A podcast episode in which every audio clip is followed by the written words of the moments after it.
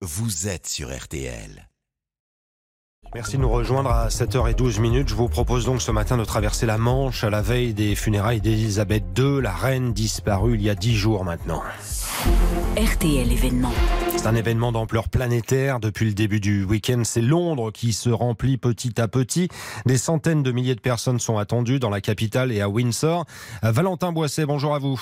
Bonjour Stéphane, bonjour à tous. Vous êtes sur place pour RTL. Une telle foule, c'est un véritable défi logistique, Valentin, pour les autorités. hein. Oui, l'hypercentre de Londres est depuis hier plongé dans une marée humaine à tel point que l'on voit fleurir des antennes 4G provisoires pour renforcer le réseau qui ne suffit plus. Un hôpital de campagne est aussi euh, installé près de Buckingham car à cet endroit-là, les axes sont complètement congestionnés. La foule avance lentement. Il y a des étrangers, I am from the US. une américaine, I just came from Croatia for this. un croate, mais surtout, il y a des Britanniques qui campent depuis 48 heures devant le mal pour être au premier rang des funérailles. J'installe ma maison, me lance cette londonienne au sol. Il y a un matelas gonflable collé aux barrières. À droite, il y a son mari. Il dormira, lui, sur sa chaise de camping.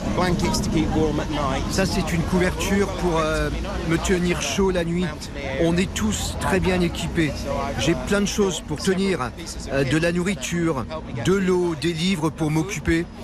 Lots of food. En fait, je passe du bon temps là en ce moment. And uh, I'm enjoying it. Le but, c'est de rendre hommage à plus de 70 ans de service de la reine. On annonce sur le mall une foule record et je veux être au premier rang. So I just want to be at the front. Un défi donc logistique. Londres va accueillir un million de personnes. Windsor, un demi-million. Alors un SMS a été envoyé à certains londoniens pour limiter les trajets inutiles. Ouais, c'est aussi un défi euh, diplomatique, hein, Valentin. De nombreuses invitations ont été envoyées. Absolument, car en plus de cette foule, une centaine de chefs d'État sont attendus, des rois, des présidents et même l'empereur du Japon. La famille royale veut que tout ce monde arrive dans le pays avec, je cite, de la sobriété. Il est demandé par exemple à ce que les chefs d'État se regroupent dans des bus pour atteindre l'abbaye de Westminster. L'idée est de simplifier la sécurité du cortège et figurez-vous que c'est mal parti car le président américain Joe Biden a refusé. Il viendra seul avec sa Cadillac blanche blindée. Le protocole américain exige qu'il se déplace avec ses 400 officiers de sécurité à ses côtés. Réunir une foule pareille et autant de chefs d'État, le Washington Post qualifie tout simplement l'événement de plus gros défi sécuritaire pour le Royaume-Uni depuis la Seconde Guerre mondiale.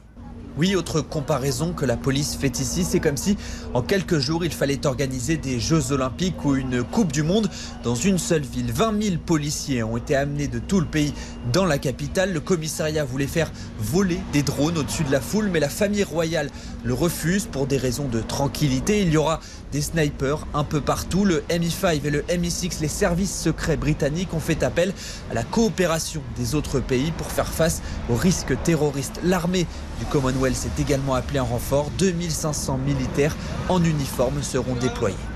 Voilà, ça n'est pas rien. hein. Valentin Boisset, envoyé spécial de RTL à Londres. RTL événement à 24 heures des funérailles de la reine, en présence demain de la grande foule de chefs d'État et du nouveau roi, bien sûr.